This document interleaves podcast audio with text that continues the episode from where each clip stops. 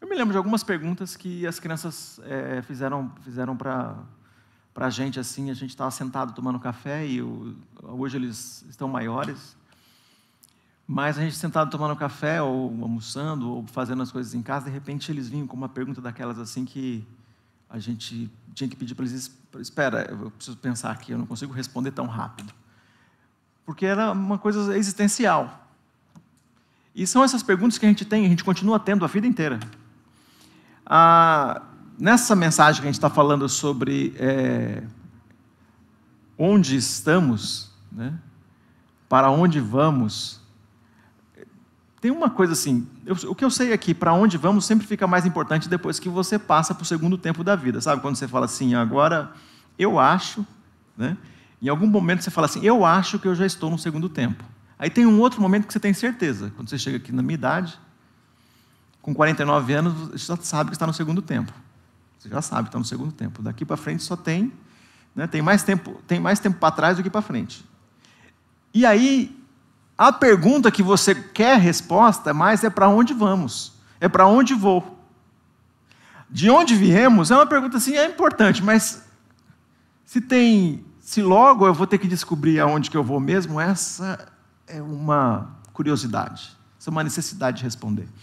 E bastante gente pergunta, ou quer saber uh, é, dessas respostas fundamentais. As, as, perguntas fundamentais é quem eu sou, é, onde eu estou, qual a solução, o que está errado, onde, eu, onde nós estamos, mas onde estamos nessa história. Onde eu me encontro, se tem uma história grande, onde eu me encontro, se eu faço parte dessa, é, desse todo, né? eu faço parte dessa, desse, é, é, desse universo. Será que tem alguém que se importa comigo, além é, de vocês aqui? Sempre a gente vai ter esse negócio, sempre vai ter aquela pessoa que não se importa, a gente vai sempre pensar, ela não se importa o suficiente. Agora, tem dois momentos que a gente se sente muito importante, mas muito importante mesmo. Às vezes a gente não consegue nem compreender isso. Mas os dois momentos mais que a gente sente muito importantes na vida da gente, o primeiro deles é quando a gente é, é criança, bebê. Você é muito importante. Você é o centro das atenções. O centro, mas é total. Tudo é para você. Você não sabe ainda, mas tudo é para você. Tudo é para você. Tem uma pessoa vivendo em função de. Né? Tem a mãe, salvo algumas exceções, mas maioria dos casos é tem uma mãe que vive em função daquele bebê. Ela faz tudo o que aquele bebê quer, qualquer hora que ele quiser, ela está voltada para ele. E geralmente ela faz de um jeito que ela está assim e, ela, e a mãe faz de um jeito que o pai também fique, voltado para o bebê também. Então não é só a mãe, a mãe faz com que tudo fique em torno. E quando alguém vem visitar, é uma amiga que também está voltada para o bebê. E quando uma outra pessoa vem visitar, ela não quer receber muito visita. Hoje em dia é assim, né? Não quero receber muitas visitas. Mas toda visita que vier está em função do bebê, não da mãe, nem do pai, nem de ninguém. Ela vem com um presente para o bebê. E quando tem uma outra criança, já está na casa, a gente já sabe o que acontece, né? Bom, eu fui o mais velho. O meu irmão está ali, ó. Cinco anos de diferença. O suficiente para eu me lembrar o quanto ele era o centro das atenções e eu era. Eu era, não era nada. Eu não era nada nesse mundo. Cinco anos de idade já tinha, já tinha dois irmãos. Eu, já, eu, eu não era ninguém. Com cinco anos de idade descobri que eu não era o centro de porcaria nenhuma. Alguém era o centro e não era eu. E todo mundo que vinha dar um presentinho era para ele. Todo mundo vinha fazer alguma coisa. Quem era gracinha era ele, eu não era. Eu era nada. Eu estava ali. Eu estava ali, sempre eu era o encrenqueiro, o briguento, o invejoso, ciumento, e apanhava mais rápido, e tinha que buscar as coisas. Desde cinco anos, era assim, né? Ali, cinco, seis, sete, porque vai indo, né? Esse, meu irmão mais novo, ele era o mais novo da casa, ele continuava sendo o bebê. Eu, com cinco anos, tinha que ser responsável pelas minhas coisas. Ele, com cinco anos, ele era o bebê. Olha só, eu com dez, eu tinha que cuidar dele. Eu, com cinco, tinha que cuidar dele, fazer coisas para ele. Com dez também, com quinze também. Ficava desse jeito. Então, quem é o irmão mais velho lida com esse negócio de deixar de ser o centro das coisas. Aquele que é o mais novo sempre mantém, né, Bernardo? O lugar. Vai ficando mais velho, mas vai mantendo. Não, tem, não, não perde. É assim esse processo. Mas o outro momento onde você é o centro, você se sente centro, é, é, começo de namoro. Namoro adulto, às vezes não. Às vezes. Namoro adulto, às vezes não. Mas namoro adolescente. Você é o centro da atenção. Você passa a ser importante, mas importante de um jeito que você fala: não, não é verdade. Não é, não é possível. Você passa a ser o centro das atenções. E agora, né, eu vejo os meninos, os meus meninos, quando eles começam um namoro, ou quando eles estão interessados em alguém, eles são capazes de esquecer qualquer coisa, até o nome deles eles são capazes de esquecer. Eles esquecem o nome deles. Como é seu nome? Como é o nome? Eu esqueci. Ele esqueceu porque ele é capaz de dizer na hora, né? Isso, Babi, é capaz de ele falar o nome da outra pessoa e não falar o dele, porque ele vive em função da outra pessoa. Então ele está se construindo né, como, como é, é, relacionamento. Ele começa a viver mais a vida do outro. O que o outro gosta, ele nunca, nunca comeu aquilo que o outro gosta. Mas ele fala que também gosta. Aí ele come e não é tão bom assim. Mas ele, mas ele não consegue dizer, porque a identidade dele está tão voltada para as vontades do outro que ele tem dificuldade de dizer o que gosta e o que não gosta. E vai vivendo em função do outro. Então, tem esse, esse esse momento que você é o centro de tudo. O que acontece é que quando a gente começa a pensar que nós somos o centro das coisas, a gente vai ter frustração, porque a gente descobre rapidinho que a gente não é centro de nada. Seja porque você nasceu numa família, né? aquele que é filho único custa um pouquinho mais, né? demora um pouquinho mais, mas aquele que tem irmãos, ele chega o irmão e ele descobre que ele não é o centro. E no relacionamento isso dura um pouco de tempo, ele dura o tempo da paixão. Por isso que a gente fala que as pessoas precisam de um tempinho para amadurecer o relacionamento, para decidir sobre o futuro do relacionamento. O relacionamento precisa ficar um pouco, né? Andar um pouquinho e aí você consegue já pensar sem deixar que a paixão tome conta e deixa você meio que cego. Né? Você vive tanto em função do outro que você não sabe muito bem o que você quer. Então, quando a gente começa a olhar para isso, a gente vê os relacionamentos desse jeito. Então, a, a, a história coloca a gente nesses lugares. Agora, a, a, história não, a experiência humana coloca a gente nesses lugares. Mas agora, quando eu falo é, quando a gente está querendo responder essa pergunta, né, de onde viemos, a, a gente vai é, ter histórias diferentes que falam, né, narrativas diferentes que falam de onde viemos. Só que elas são incompatíveis. Tem, tem uma, uma tem histórias de onde viemos. Se, se a gente é produto é, de algo do tempo, né, a gente é um produto aleatório aí que tem a ver com o tempo e com a desorganização e com o caos e que a gente chega aqui. E a outra narrativa é em Deus, né? que Deus criou, Deus nos criou, nós somos criados em imagem e semelhança de Deus. Então, se a gente olha para essas duas narrativas, elas são incompatíveis. Você acredita em uma ou acredita em outra. É claro que a gente vai aplicar a ciência, alguém, alguém vai falar assim, ah, mas aí você despreza toda a ciência, você acredita. Não, isso está fora, né? isso é uma afirmação daquele que fala que nós somos é, produtos do templo, arrogando, arrogando a si que a ciência só está dentro de uma das narrativas. E nós, então, vamos olhar para essa história. Bom, a gente vai olhar então para a história da nossa vida, né, o lugar da nossa história, saber que a nossa história, essa que tem a ver com a casa da onde a gente cresceu, se a gente teve irmãos ou não teve, se a gente foi centro das atenções ou não foi, ou se a gente teve ou não teve uma pessoa que nos amou ainda, uma pessoa que nos ama e anda com a gente. Essas, essas, histórias, essas histórias né, que cada um de nós tem, como é que ela se conecta numa história que é maior? Então, porque essa história que é maior, eu falei para vocês, eu e o meu irmão que está aqui hoje. Mas nós temos, para contar a história, tem que contar aí um pouco antes a história do meu pai e da minha mãe. Essa história de paixão que os uniu. E quando eu saio da história do meu pai e da minha mãe, eu chego na, na, na, família do meu avô e da minha avó, e o meu, meu, meu pai ele é um dos irmãos do meio, porque naquela época as famílias tinham assim, cinco no mínimo. Quantos filhos vocês vão ter? Cinco no mínimo. Você já pensou como é que era um mundo diferente? Quantos? Ah, sei lá, dez ou quinze. Era uma outra, era uma outra experiência. Do lado da minha mãe, ela também uma das irmãs do meio. Uma família de doze, de dez. Então, essa é uma outra, uma outra história. E depois, a gente pega a história do meu, do, do meu vô e da minha avó, a história de como, que, como que eles se conheceram e como que eles se relacionaram.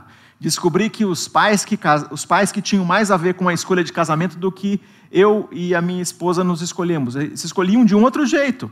E aí a gente vai andando para trás nessa história e vai chegar numa história grande como é que encaixa a minha história com o meu irmão, a minha história no primeiro núcleo familiar, como é que encaixa a minha história, então, de paixão, naquele momento onde eu quase que perco minha, as minhas escolhas, de tão entregue que eu estou e apaixonado pela minha esposa, como que é, chega um momento que a gente chega ao equilíbrio, a gente entende que vale a pena a gente estar junto e se casar e ter filhos, e essas histórias vão se repetindo e vão se juntando, aonde é que a gente se encontra na história grande,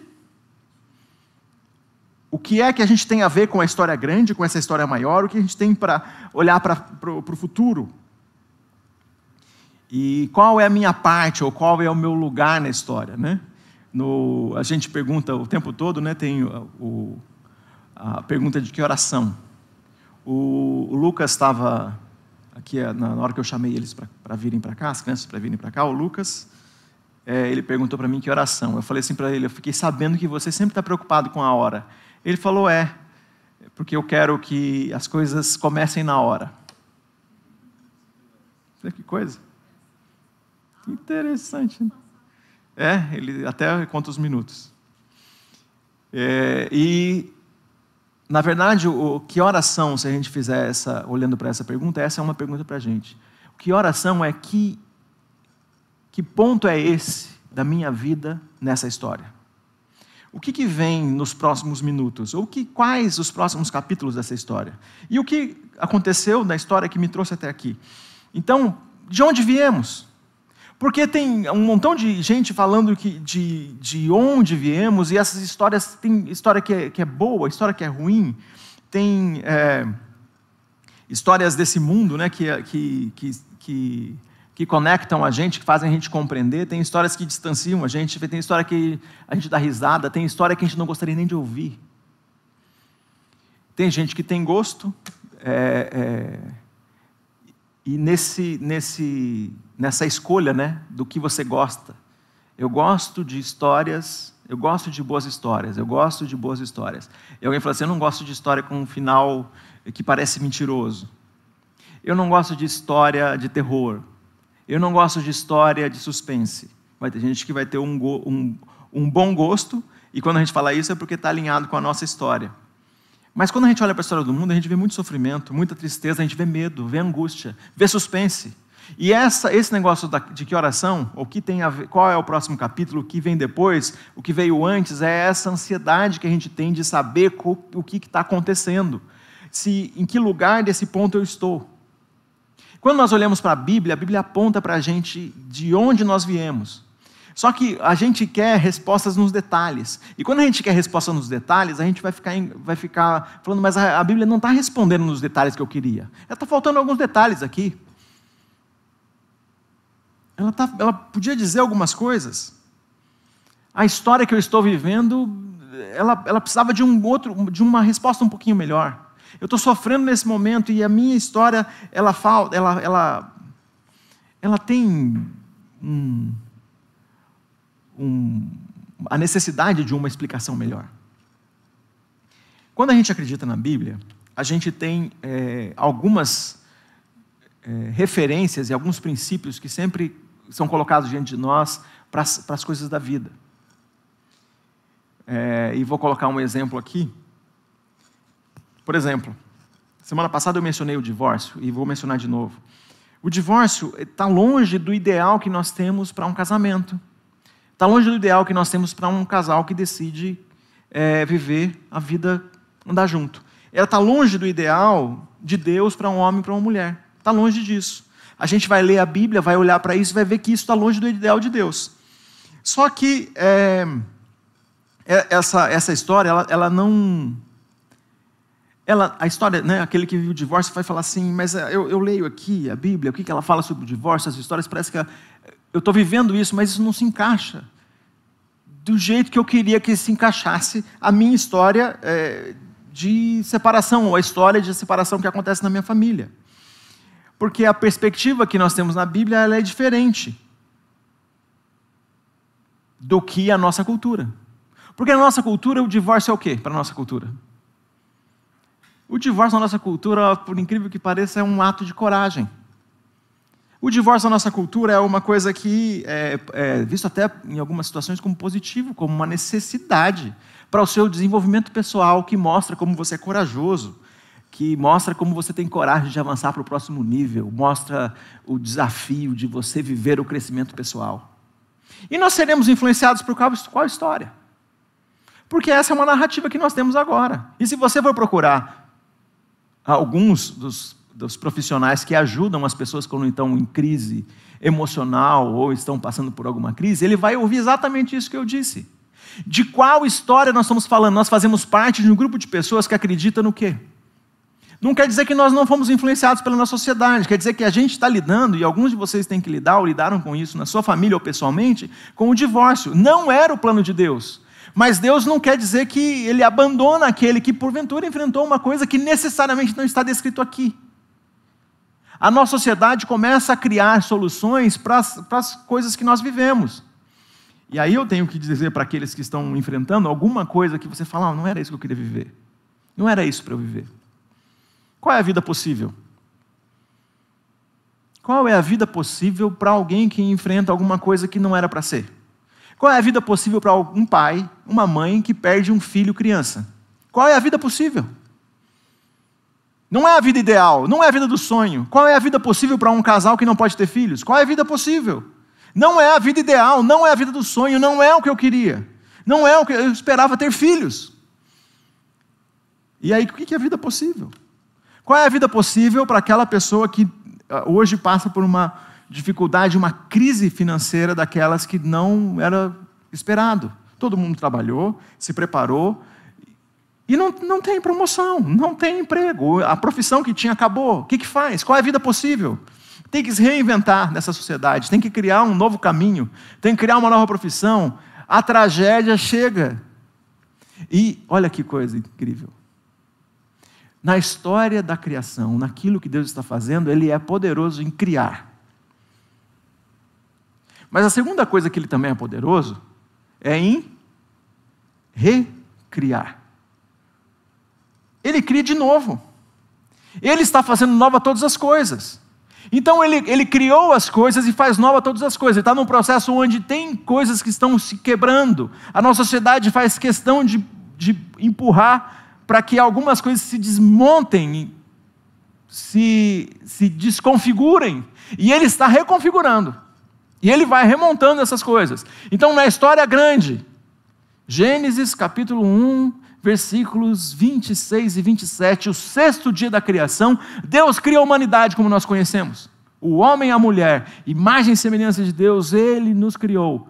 Se você acredita nisso, você acredita que Deus te criou e olha só, a história é maravilhosa porque Ele criou, está em processo de restauração daquilo que foi quebrado, porque logo depois desse processo entra o pecado na humanidade e Ele está restaurando e fazendo nova todas as coisas. Agora, se você acredita que nós somos produto de alguma coisa que tem a ver com a aleatoriedade, com o tempo, é duro, né? Você, você ter que lidar com alguém que não acredita nisso. Estou falando para você que não acredita na criação divina. É duro você lidar com alguém que acredita, porque é quase como uma militância cega. Eu quero respeitar todo mundo que acredita de um outro jeito. Eu acredito na, na, na nossa história, na história que a Bíblia mostra para a gente. Você sabia que a narração da criação Semana passada né, eu estava do lado da Leia, a gente estava na mensagem no, num outro culto aqui, e a gente estava ouvindo a, a, narração da criação. E quando a gente ouvia a narração da criação, eu falei para a Leia uma coisa e quero repetir para vocês aqui. A única narração da criação, nós temos algumas, a única narração da criação dos povos antigos que a gente tem um universo que não existe e que vem a existir aqui. Todos os outros, o universo já existe e aí pega de um pedaço e começa uma coisa, pega de uma parte e, e, e faz e faz algo. Então, todas as narrações que nós temos, né? E quando a gente tem a epopeia de Gilgamesh, quando a gente tem os mitos fundantes, todos os mitos fundantes, quando a gente vai ler, a gente vê que é um, um, um super Deus ou um Deus criando uma, uma, um meio, criando alguma coisa de algo que já existe. aquele, esse, essa narração que nós temos, essa narrativa aqui da história que nós temos, que no princípio, do nada, do nada, cria céu e terra, do nada surge, do nada surge o universo como é conhecido, né? E o, o universo por nós é experimentado primeiro é esse aqui, e depois nós vamos conhecendo e sabendo pela descoberta humana que existe alguma coisa muito maior do que isso. Mas do nada sai alguma coisa, a única narrativa que nós temos é aqui, essa que tem aqui. Por isso eu considero que essa é a história das histórias. Eu considero que essa é a história das histórias. E se a gente vai pegar aqui a Bíblia, a gente tem uma coisa interessante. A, a resposta bíblica ela é radicalmente diferente é, dessa, dessa ideia né, que, que, que a gente é, é, provém do nada. Então, primeiro que se a gente pega a narrativa bíblica, você não é nada, você. É, é, pegamos a narrativa bíblica, a resposta é, primeiro, você, você não é nada. Você não é um produto aleatório. Você é. Você não é produto do acaso. Você faz parte de uma humanidade criada por Deus e você é especial. É especial porque você é criado por Deus, porque Ele criou a humanidade e continua criando, está no processo e está mantendo. Então a, a resposta ela é radical e é diferente. Quando a gente afirma que a Bíblia ela, ela, ela tem essa, essa resposta da, da criação, ela, a gente não está falando dessa história só porque ela funciona para a gente. Não é só porque ela é abrangente ou porque a gente herdou de algum lugar. A gente está falando isso porque ela conta não só a, a, o processo da criação, mas a restauração de todas as coisas e aonde é que nós vamos parar. Para onde vamos, no final das contas? De onde viemos e para onde vamos? A gente tem isso aqui. Mas quando a gente pega a, a Bíblia, né, a gente vai olhar para a história, a gente precisa entender o mundo, entender o povo de Deus, e aí tem esse montão de página. E agora a gente está num momento onde você fala assim, mas eu não tenho tempo para ler tudo isso aqui. Como é que eu faço para entender isso aqui tudo? E aí eu, eu falo assim, mas eu não tenho tempo, eu, vou, eu, vou, eu só consigo ler um capítulo. E aqui tem muitos capítulos. Eu consigo talvez ler um livro, e são 66. Eu vou, então eu vou pegar o menor, vou pegar um, aquele que é uma página, vou pegar Filemão, tem só uma página, é mais fácil. Aí você vai falar, dos 66 livros, você já leu um? Você fala, já, Filemão, uma página. E aí você descobre pouco lá. Lá não está te dizendo o suficiente. E aí você encontra um monte de gente andando na rua que diz que acredita na Bíblia, que acredita no que a Bíblia diz. Só que ele não vive como de acordo com aquilo que a Bíblia diz. E aí isso te deixa mais, mais confuso, porque você percebe que tem uma, uma diferença em, entre é, é, saber como interpretar a Bíblia e, e viver de uma forma que ela influencia a totalidade da nossa vida.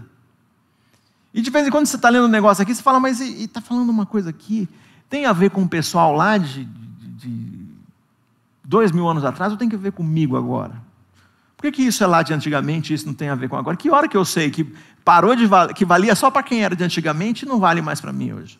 E a gente começa a olhar para essa história. Eu acho que é muito empolgante a gente olhar para a história e olhar e compreender a Bíblia, porque ela, ela traz a gente para essa história, porque ela, ela de um jeito vai encaixar a minha história com o meu irmão, a minha história com a minha esposa, a minha história com os meus filhos, a gente vai ter tem um desfecho. Eu sei que horas são.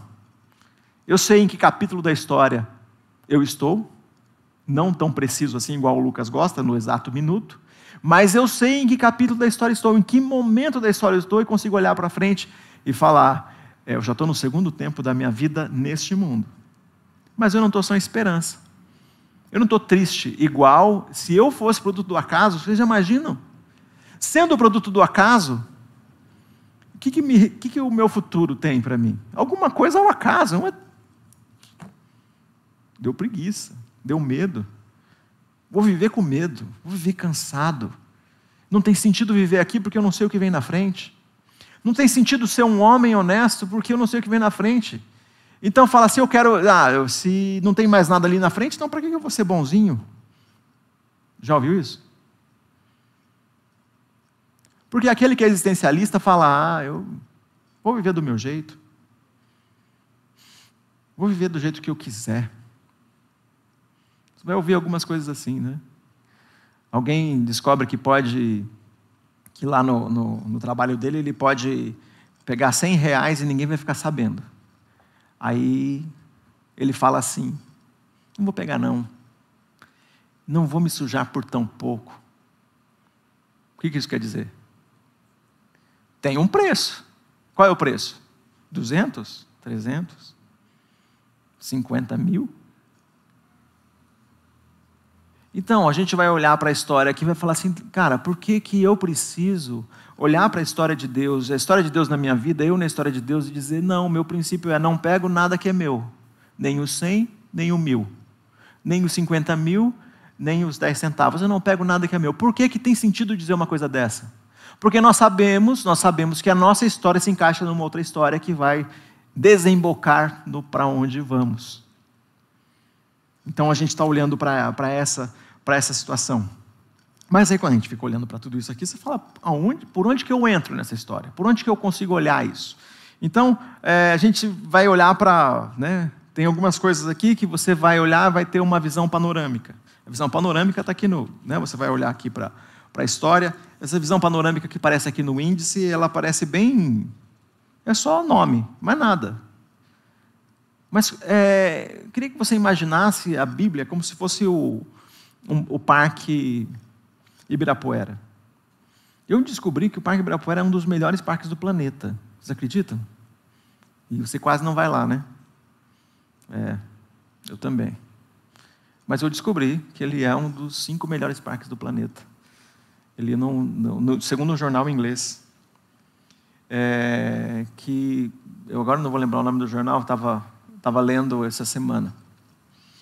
Mas ah, quando você pensa no parque, por onde você entra? Qual é o melhor portão para entrar? O portão 3 ou o portão 7? Qual é o melhor portão para entrar? É o portão que entra pela República do Líbano ou, ou o portão que entra pela. É, pelo, é o port, aquele portão onde o estacionamento é melhor ou o portão. Que lugar? Qual? Tem só aqueles portões, o 7, o 10, o o 2, o 3, aqueles que são mais visíveis, ou tem um portãozinho que é mais fácil de abrir e entrar rápido. Tem um lugar assim que, você, que só quem está muito, que conhece bem o parque entra. Quando você vai no parque, você gosta do quê? Você gosta do playground? Você gosta das quadras? Você gosta do museu que tem lá dentro? Você gosta de ver os, ah, as árvores, os pássaros? Porque tem um passeio de pássaros lá para você ver pássaros. Você gosta de ver, é, é, de, de, de ir para o lago? Você gosta de correr? Você né, gosta de andar distraído? Cuidado, você pode ser atropelado. O que você gosta de fazer? Alugar uma bike, dar uma volta? O que você gosta de fazer lá nesse parque? Então, se você olhar para a Bíblia como, esse, como por onde você entra. Tem um montão de gente que olha para a Bíblia e fala assim: ah, começa. Não começa pelo começo. Melhor você começar pelo Novo Testamento. Começa pelo Evangelho de João, começa pelo Evangelho de Marcos. Por onde você começa? Ah, mas eu quero começar pelo começo. Começa por Gênesis. Aí você vai ler muito empolgado o Gênesis e você vai achar muito legal as histórias que tem lá. Daqui a pouco chega em Êxodo, é ficando mais devagar. Números já vai dar aquele desânimo. Você. Por onde você entra? Qual é o portão que você entra? Por que lugar você vai entrar para você conhecer isso que tem a ver com a nossa história. Então, eu vou sugerir para você um lugar para você entrar. Tem gente que gosta dos salmos. Aliás, é uma coisa que não acontece mais hoje, mas durante muito tempo as pessoas deixavam a Bíblia aberta, né, no salmo. Ficava suja. A Bíblia era toda limpinha, as páginas todas grudadas, mas aquele salmo 91, 23, a pessoa escolhia um salmo lá que como aquele era um amuleto, né? Sabe que é, é interessante isso, né? Porque os, os cristãos, na sua maioria, eles têm uma. Cristãos evangélicos, na sua maioria, têm uma resistência com é, você ter um ídolo, ter um santuário em casa, ter uma, uma imagem e tal. Mas, quando tem a Bíblia aberta num lugar assim que fica ali e ninguém nem mexe, está até encardido aqui. Não é um tipo de ídolo? É. Tem gente que trata a Bíblia como se fosse um ídolo. E a gente não foi chamado para fazer isso. Ela, ela, faz, ela tem que fazer parte da nossa história. Então tem gente que entra pelos salmos, gente que entra pelas cartas, gente que entra pelos evangelhos, pelos Gênesis, tem gente que gosta do quê? Para onde vamos? E falaram para eles que para onde vamos está em Apocalipse. Aí ele fica lendo aqueles negócios, ele não entende nada. Ele só vê a besta, o monstro. Aí toda hora ele pensa que é o Papa. Deve, não, deve ser o Trump. Deve ser a besta. Pode ser, mas de outro jeito. Não é desse jeito que a gente está pensando. Né? Mas a gente fica criando esse negócio na nossa cabeça e a gente fica como, é como que um folclore. A gente, ah, vou entrar pela saída. Apocalipse.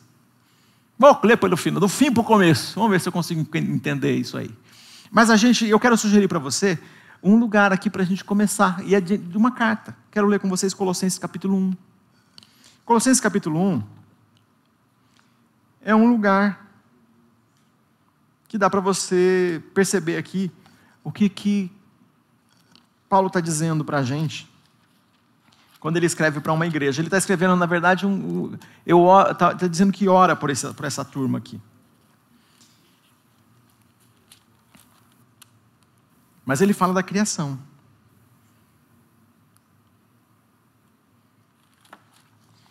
Colossenses capítulo 1, no versículo 9. Olha só o que ele fala. Por essa razão, desde o dia que ouvimos, não deixamos de orar por vocês e de pedir que sejam cheios do pleno conhecimento da vontade de Deus, de toda sabedoria e entendimento espiritual. Isso que isso para que vocês vivam de maneira digna do Senhor e em tudo possam agradá-lo, frutificando em toda boa obra, crescendo no conhecimento de Deus, sendo fortalecido com todo o poder, de acordo com a força da sua glória, para que tenham toda a perseverança e, paci paciência. Dando graças a Deus que nos tornou dignos de participar da herança dos santos no reino da luz, pois ele nos resgatou do domínio das trevas e nos transportou para o reino do seu Filho amado, em quem temos redenção, a saber, perdão dos pecados. Aí ele fala de Jesus. Ele é a imagem do Deus invisível, o primogênito sobre toda a criação, pois nele foram criadas todas as coisas, nos céus e na terra, visíveis e invisíveis. Sejam tronos e soberanias, poderes e autoridades, todas as coisas foram criadas por ele e para ele. Ele é antes de todas as coisas e nele tudo subsiste. Ele é a cabeça do corpo, que é a igreja, é o, o princípio e o primogênito dentre os mortos, para que em tudo tenha a supremacia, pois foi do agrado de Deus que nele habitasse toda a plenitude, por meio dele reconciliasse consigo todas as coisas, tanto as que estão na terra quanto as que estão nos céus, estabelecendo a paz pelo seu sangue derramado na cruz. Antes vocês estavam separados de Deus. Na mente de vocês eram inimigos por causa do mau procedimento de vocês. Mas agora, Ele nos reconciliou pelo corpo físico de Cristo, mediante a morte, para sustentá-los diante, de, diante dele. Santos, inculpáveis e livres de qualquer acusação, desde que continuem alicerçados e firmes na fé, sem se afastarem da esperança do Evangelho, que vocês ouviram e tem sido proclamado a todos os que estão debaixo do céu. Esse é o Evangelho do qual eu, Paulo, me tornei ministro. Essa é a boa notícia. Essa é a boa notícia.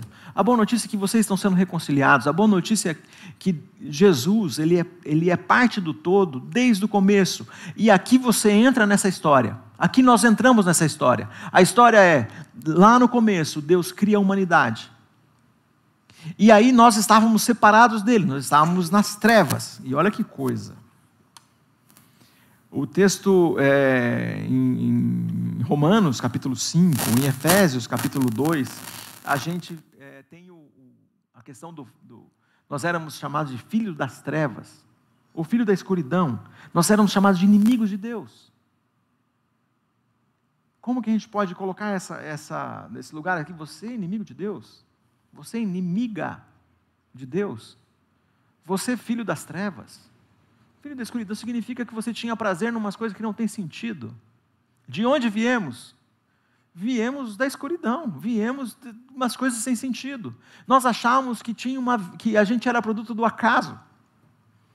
A gente não achava que a gente era especial, que a gente era amado de Deus. Ele mostra o seu amor mandando Jesus para morrer por nós. Nós estávamos é, separados, mas Ele está reconciliando o mundo, o mundo com Deus. Em Cristo o mundo está sendo reconciliado. Então a gente entrou pelo portão 10 do Parque Ibirapuera e a gente entendeu que tudo aquilo ali é para a gente. Ele está fazendo nova todas as coisas, está reconciliando todas as coisas. E está chamando a gente para fazer parte desse reino. Para fazer parte com Ele. Então a gente não é só uma, um produto aleatório de qualquer coisa. Essa narrativa não cabe, porque se isso é aleatoriedade, aqui não é aleatório, aqui é preciso e decisivo. Então, se eu sou filho de Deus, resgatado pelo sangue de Jesus, então faço parte dessa história. E o negócio é empolgante porque eu não, não preciso fazer só parte da história, eu faço parte da missão de Deus. Então, fazendo parte da missão de Deus, eu consigo, continuo essa história, essa história continua, eu continuo contando a história, para que mais pessoas consigam perceber o seu lugar na história, no mundo, na missão de Deus. Eu consigo ser parte dessa coisa nova que Deus está fazendo. Ele está restaurando as coisas, eu sou parte da restauração e restauro as coisas também. As coisas mudam quando eu mudo. Eu mudo começo a mudar as coisas. Tem a, a teoria das, das janelas quebradas, né? da teoria da janela quebrada. A gente estuda. Quem estuda urbanismo estuda isso. E a gente sabe que tem alguns prefeitos em muitos lugares do mundo que começaram a trabalhar a partir disso aí. Inclusive, o, o Dória, quando, quando entrou na prefeitura aqui em São Paulo, ele trabalhava nessa, nessa premissa, onde você precisa pintar tudo de cinza. Né? Aliás, tem uma história interessante sobre o cinza Dória que está pintado aqui nessa parede. Um dia eu conto para vocês. Né? O cinza Dória não era a cor que eles queriam, mas de repente ficou cinza Dória. E criou né, uma piada interna aqui para quem conhece a reforma desse espaço que a gente está. Mas o que aconteceu é que a teoria das janelas quebradas é o seguinte: quando todo o espaço que está depredado, ele tende à depredação e à destruição. Então, a, a cidade, se a, está, a cidade está é, com as janelas quebradas, se a cidade está com o, o, o, a, os buracos na, na, na pista, se as, as, as calçadas estão mal feitas e se as paredes estão pichadas, ela tende a ficar pior. Mas se a gente vai trabalhando para que cada detalhe esteja em ordem, ela tende a se manter em ordem. Uma experiência feita, colocou um carro, dois carros né, em diferentes regiões de uma mesma cidade. Então, uma, uma, um, um, carro é, numa região periférica, onde tinha gente que roubava, depredava os carros e tal, era, era conhecido isso. E, uma, e um, num bairro bonitão lá nos Estados Unidos. Esses dois carros, o primeiro, logo alguém quebrou o vidro, daqui a pouco sumiu um pneu e foram roubando, depredaram o carro, logo estava só a carcaça do carro lá. Aí, na, naquele bairro onde as coisas eram né, classe média, classe média alta, eles perceberam que ninguém, não acontecia nada com o carro. Aí alguém foi lá e falou assim: Eu vou acelerar o processo. Passou lá e quebrou um vidro do carro. Depois que ele passou lá e quebrou um vidro do carro, todo mundo passava lá e fazia alguma coisa com o carro. Todo mundo começou e o carro logo ficou também só a carcaça exatamente como aconteceu no outro bairro.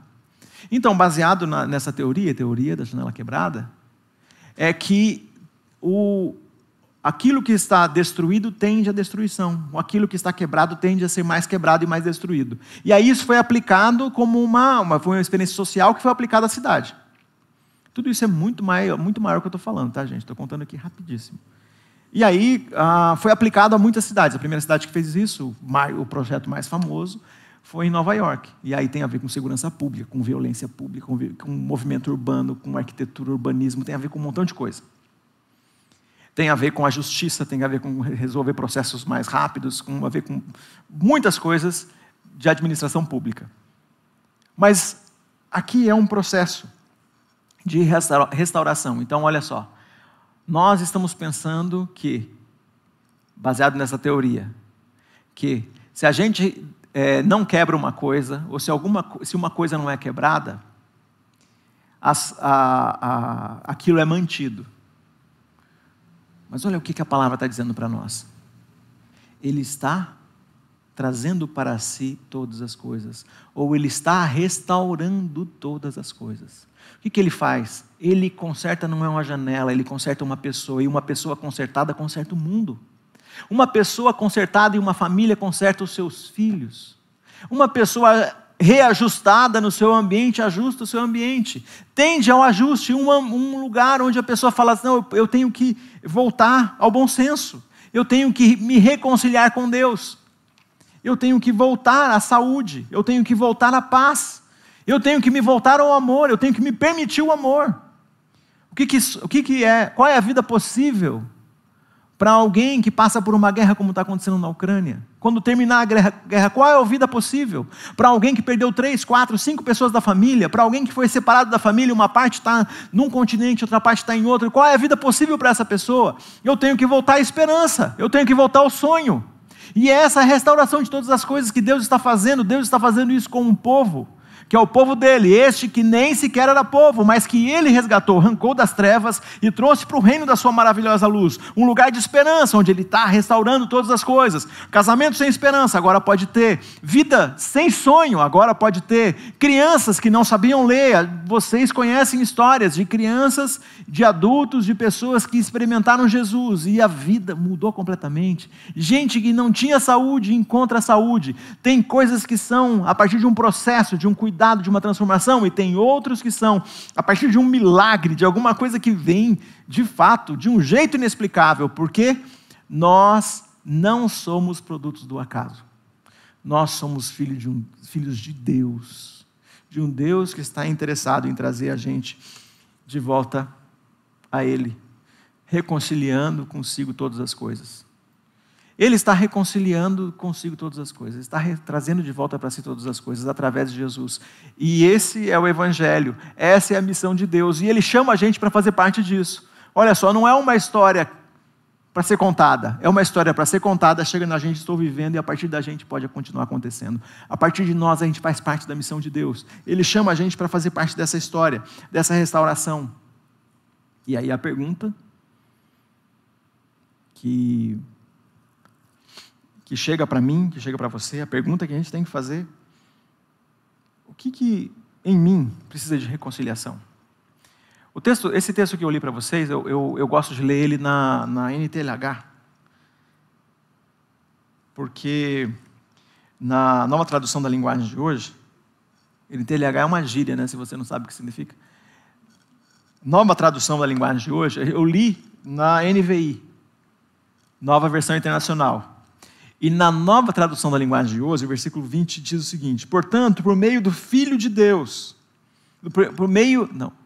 Está vendo? Você sabe decor em outro texto e você não consegue me falar. Portanto, por meio do Filho, Deus resolveu trazer o universo de volta para si mesmo. Ele trouxe a paz por meio da morte de seu filho na cruz e assim trouxe de volta para si todas as coisas, tanto na terra como no céu o que, que você precisa trazer de volta. Ou, porque você pode ter, você pode ter voltado só você para Deus. Olha só que coisa interessante que acontece com a gente. Deus está trazendo de volta todo mundo, está reconciliando o mundo com Deus, certo? E você reconciliou com Deus. Aí você está reconciliando com Deus, está reconciliado com Deus aqui. Só que aqui na sua cabeça tem negócio que não reconciliou ainda. Porque isso faz parte da nossa história com Deus. Tem negócio na sua cabeça que ainda não reconciliou com Deus. Tem coisa no seu coração que não reconciliou com Deus. Você está reconciliado com Deus como pessoa, mas tem jeito de pensar que tem a ver com a nossa sociedade. Que, que a lógica da nossa sociedade é que está fazendo. Então você não reconciliou tudo o que você é, tudo o que você pensa. Você ainda não está vivendo a maneira de Deus. E aliás, eu acho que por causa do pecado que está atuando na gente, tem um processo que a gente vai completar só no dia de Jesus, o dia que terminar todas as coisas. E o que, que precisa ir de volta de você que não foi ainda, que não está reconciliado ainda? Porque de onde nós viemos, a gente estava irreconciliável, a gente estava separado de Deus. O nosso pensamento era só para o mal, a gente só pensava em desgraça, a gente só tinha autocomiseração, né? dó da gente mesmo. A gente só pensava coisa ruim a respeito do outro. A gente só, a gente amar o outro, não, de jeito nenhum, é odiar o outro. A gente era treinado na vingança.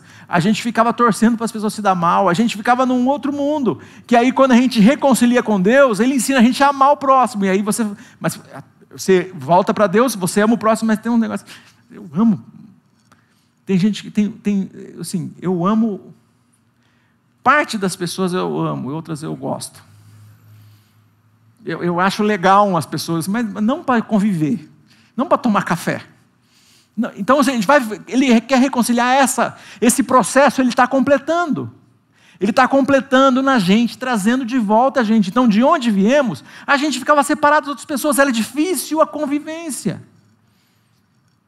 Então, você fala assim, Senhor, o que eu estou sentindo mais é que eu me reconciliei com o Senhor, eu, eu entendi o sacrifício de Jesus, eu estou com o Senhor.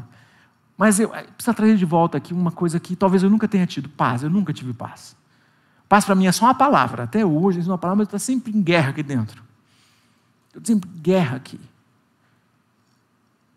Talvez o amor. O amor é um negócio que eu, eu preciso trazer de volta. Eu, eu entendo, quando as pessoas começam a falar sobre amor, eu entendo que amor é um negócio legal, mas eu não consigo viver. Eu queria viver isso, eu queria ter uma experiência. Então, o trazer de volta, o reconciliar com Deus, eu quero ter essa experiência profunda de amor. Talvez você vai dizer, de novo. Porque você teve em algum momento, você não tem mais, você está frustrado, você fala, não vou amar mais ninguém. Eu amo só, só 50%. Porque a frustração que em algum momento você teve te deixou assim. Você fala, não, vou amar só um pouquinho. Porque eu estou deixando a reserva da né? porque eu vou me frustrar, a reserva da frustração, eu não vou amar tanto, eu vou amar só um pouco, porque se vier a frustração, eu nem estava amando tanto assim. Traz de volta o amor, traz de volta a saúde. Sabe que saúde é um negócio, né? Tem gente que cuida, cuida, cuida da saúde e perde. Tem gente que nunca cuida e tem. É um negócio assim, né? Mas saúde é um presente que Deus dá para a gente. E se a gente não cuida, a gente perde. Eu trabalho falando. Parte do meu trabalho é falando. Se eu não cuidar da minha voz, não vai ter ninguém que vai cuidar. Como é que você cuida da minha voz? Não tem como você cuidar da minha voz. Eu que tenho que cuidar da saúde da minha voz. E tem gente que trabalha com algumas coisas, você trabalha com. O, teu conhecimento é muito importante para o teu trabalho. Mas você não está adquirindo mais conhecimento. O que você sabe, você está trabalhando com isso, ainda bem, que ainda dá algum dinheiro para você. Mas você sabe que o teu conhecimento está lá Ficou lá atrás, dez anos atrás. Precisa trazer de volta. De volta a energia. Senhor, traz de volta a energia. Eu estou. Aqui dentro de mim eu estou desistindo de um monte de coisa que não podia desistir. Traz de volta a minha vida de fé. Minha vida de família, minha vida com Cristo. Minha vida com Jesus. O sonho. Não sonho com mais nada. Nenhum sonho meu deu certo. Eu não sonho com nada. Minha vida se tornou um pesadelo e não quero sonhar com nada. Traz de volta o sonho. Porque quem disse que aquele negócio que não deu certo até agora não vai dar para o resto da sua vida? Traz de volta o sonho. Traz de volta a igreja. Traz de volta a força na missão. E a gente podia falar um tanta coisa. E se eu não falei aqui, tem alguma coisa, porque é um negócio é o seguinte, né? Porque a gente se protege disso, né? O pastor vai falando várias coisas assim na sequência, não falou que era o meu então não preciso trazer de volta. Não, eu quero que você considere isso, que tem coisa que eu não falei que precisa trazer de volta na sua vida.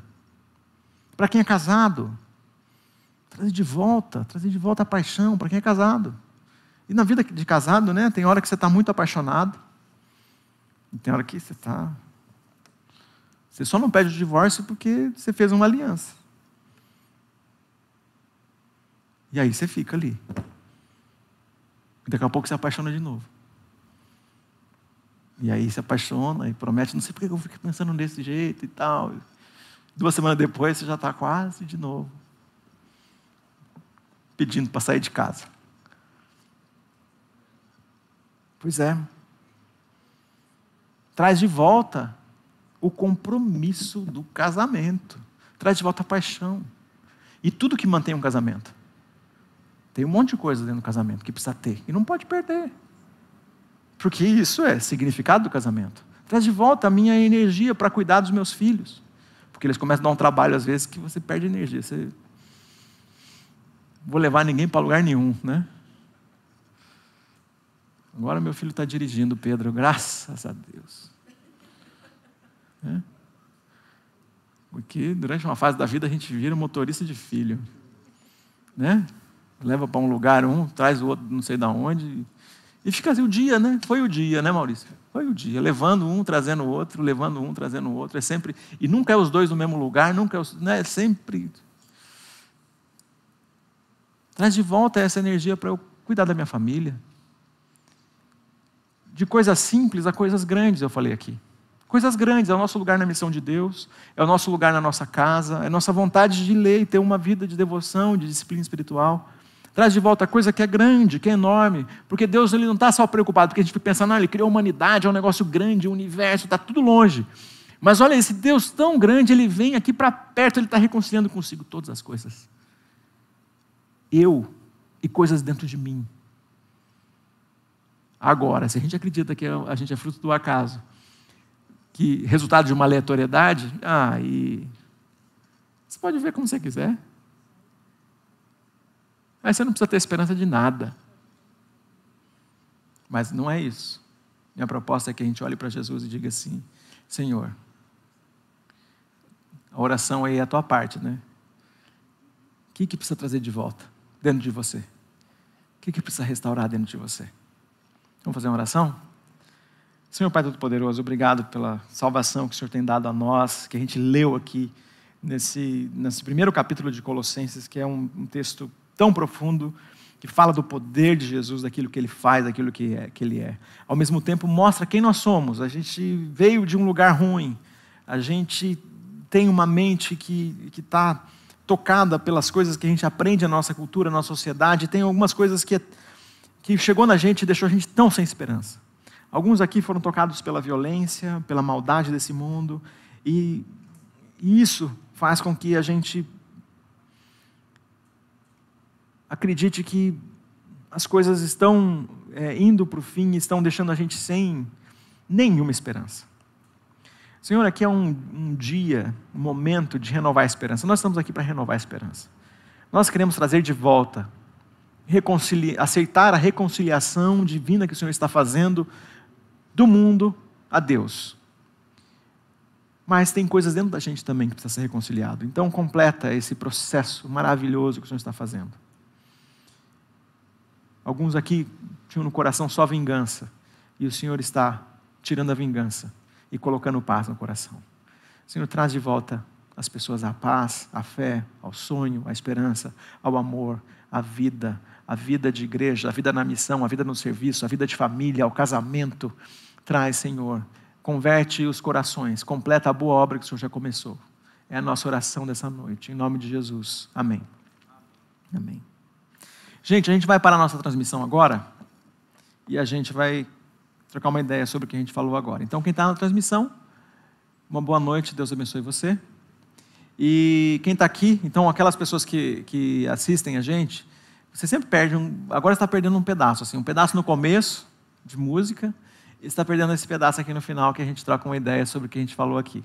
Enquanto tem pouca gente, dá para a gente fazer isso. Né? A gente imagina que se tiver bastante gente, vai ficar difícil fazer isso. Mas agora, a gente passa um tempinho aqui batendo um papo, né? uns, uns minutos aqui conversando sobre o assunto que foi falado até aqui.